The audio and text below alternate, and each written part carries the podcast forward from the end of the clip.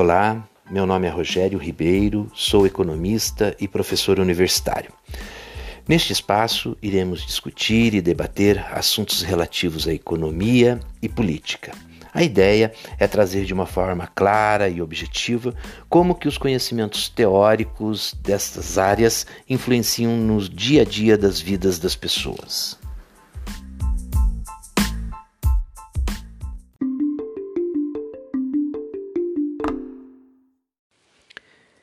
Recentemente, me perguntaram se a nossa economia já está se recuperando da crise econômica.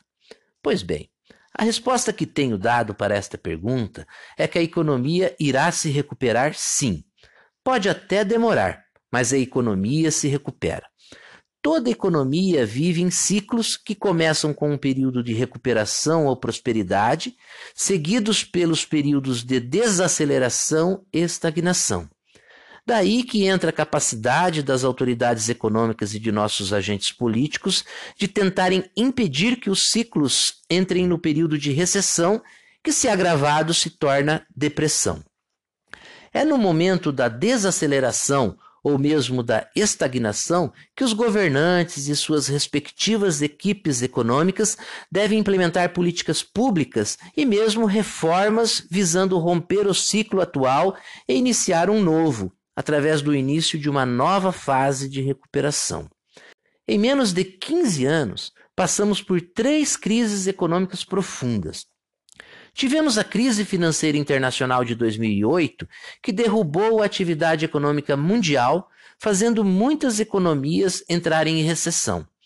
Naquele momento, a economia brasileira estava no final de um período de crescimento vigoroso e sentimos pouco os efeitos desta crise não gerou recessão, mas desacelerou nossa economia.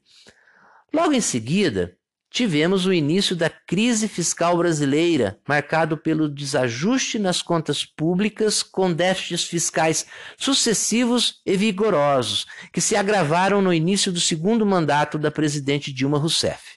Foi um período marcado pela total irresponsabilidade de nossos governantes, o que levou nossa economia para a recessão por dois anos consecutivos.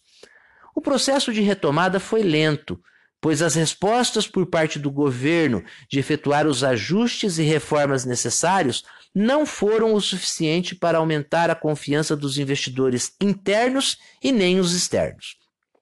A expectativa era de que no ano de 2020 nossa economia iria crescer em torno de 2,5%, e daí sim poderíamos dizer que tínhamos recuperado e já estávamos com os indicadores melhores. Na verdade, encerramos o ano de 2019 com o PIB nos mesmos níveis do que tivemos no ano de 2012. Isto por si só demonstra que a recuperação de uma crise econômica pode levar anos. Com a crise econômica causada pela pandemia da Covid-19, a expectativa é que nossa economia encolha cerca de 5,7% em 2020. Com isto, o nosso PIB recuará ao valor equivalente ao PIB que tínhamos em 2010. Desta forma, podemos considerar que estamos diante de mais uma década perdida. A economia não apresentará crescimento em 10 anos, porém a população neste período cresceu, e com isto, a estatística que demonstra o grau de riqueza de uma economia se deteriorou. Nossa economia, que tinha experimentado avanços significativos no período de 1994 a 2006, fazendo com que tivéssemos melhoria da qualidade de vida da população, agora está fazendo o caminho inverso. Estamos empobrecendo. A economia irá se recuperar, porém lentamente voltaremos a ter crescimento econômico e os milhares de desempregados conseguirão retornar ao mercado de trabalho. Porém, numa nova economia originada por um novo normal após a pandemia. Mas a velocidade com que isto irá ocorrer vai depender muito das reformas que os governos federal, estaduais e municipais fizerem, pois o novo normal está gerando uma nova economia que exigirá um novo setor público.